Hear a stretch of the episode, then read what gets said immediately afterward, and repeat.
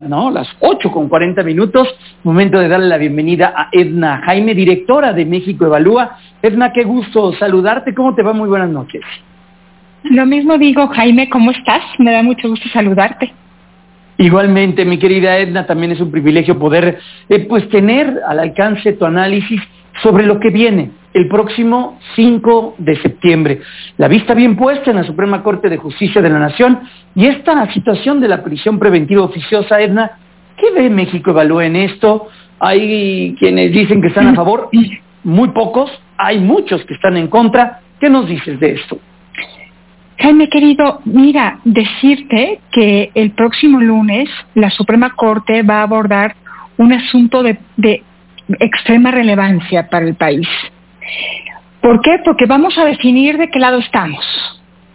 Si estamos del lado de la protección de derechos, de un esquema de justicia democrático fundado en esto, en, en la protección de derechos, o si nos gustan los visos autoritarios, estas capacidades discrecionales donde le abrimos la puerta al poder para que abuse de él y donde los ciudadanos nos podemos ver muy vulnerables porque no tenemos mecanismos de defensa efectivos.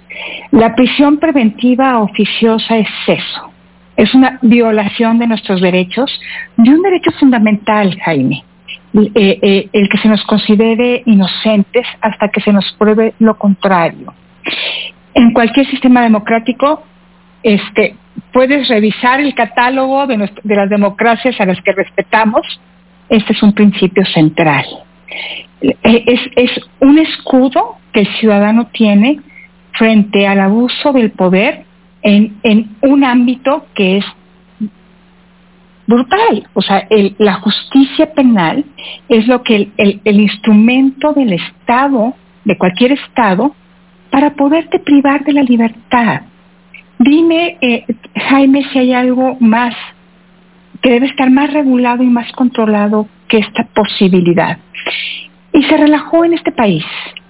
y, hemos vivido en una contradicción desde que reformamos nuestra justicia penal en, en, el 2008, pues vivimos en la contradicción de decir que tenemos un sistema que garantiza derechos y el debido proceso legal, pero dejamos recovecos los espacios para que la autoridad pueda entrar sin respetar estas garantías y el debido proceso.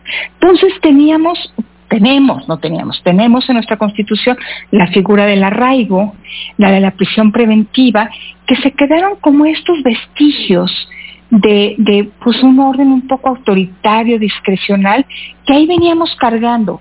Lo traíamos en la espalda, traíamos la capa de la democracia y la capa de, de, respeto a derechos, pero también veníamos cargando en la espalda la prisión preventiva oficiosa, estas figuras que no son normales, son anomalías. Este gobierno, un gobierno que se dice de izquierda, y me parece que este elemento, este elemento de desprotección y de violación de derechos es lo que lo separa de cualquier agenda de izquierda al gobierno de López Obrador, decidió ampliar el catálogo de delitos que ameritan prisión preventiva oficiosa. Estaba antes acotado, una anomalía pero acotada. Y la anomalía se nos multiplicó por tres. El catálogo creció y, y por supuesto que empezó a incomodar. Jaime, y tú me decías, hay muchos a favor y en contra, y yo creo que el, que el hecho de que el catálogo se haya hecho tan amplio empezó a que muchos mexicanos levantaran las cejas y dijeran, esta anomalía ya no puede persistir. Y, y entonces, pues la Suprema Corte la próxima semana. Eh, eh, los proyectos de dos ministros, uno que ha trabajado sobre un amparo, revisión de un amparo, y otro ministro sobre Norma Piña, acción de inconstitucionalidad, Luis María Aguilar, pues presentarán sendos proyectos donde quieren eliminar esta anomalía para que de una vez nos definamos. ¿Habrá los ocho votos necesarios? Hoy este martes 30 de agosto, ¿consideras que existan esos ocho votos? No lo sé, Jaime.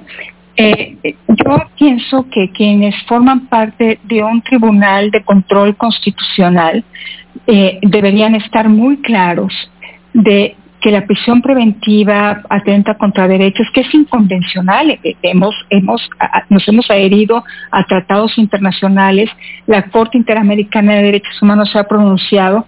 Entonces, como garantes de derechos, eh, yo, yo pensaría que deberíamos estar confiados que eh, habrá los ocho votos.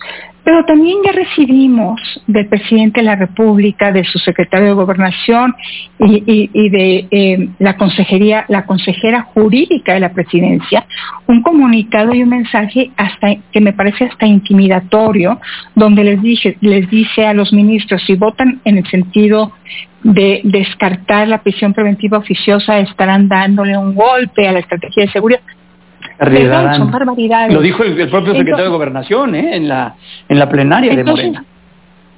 Eh, Jaime, querido, quisiera decirte que, que, tengo la certeza de esos ocho votos. No lo sé. Hay algunos ministros que, que antes que su calidad eh, de garantes de la Constitución parecen que están más alineados con el presidente y que no quieren incomodarlos y que parecen, parecen soldados del presidente en la Corte ojalá y me desmientan. Me encantaría que, me, desmintieran eh, eh, durante esta discusión. Entonces, por eso tengo dudas.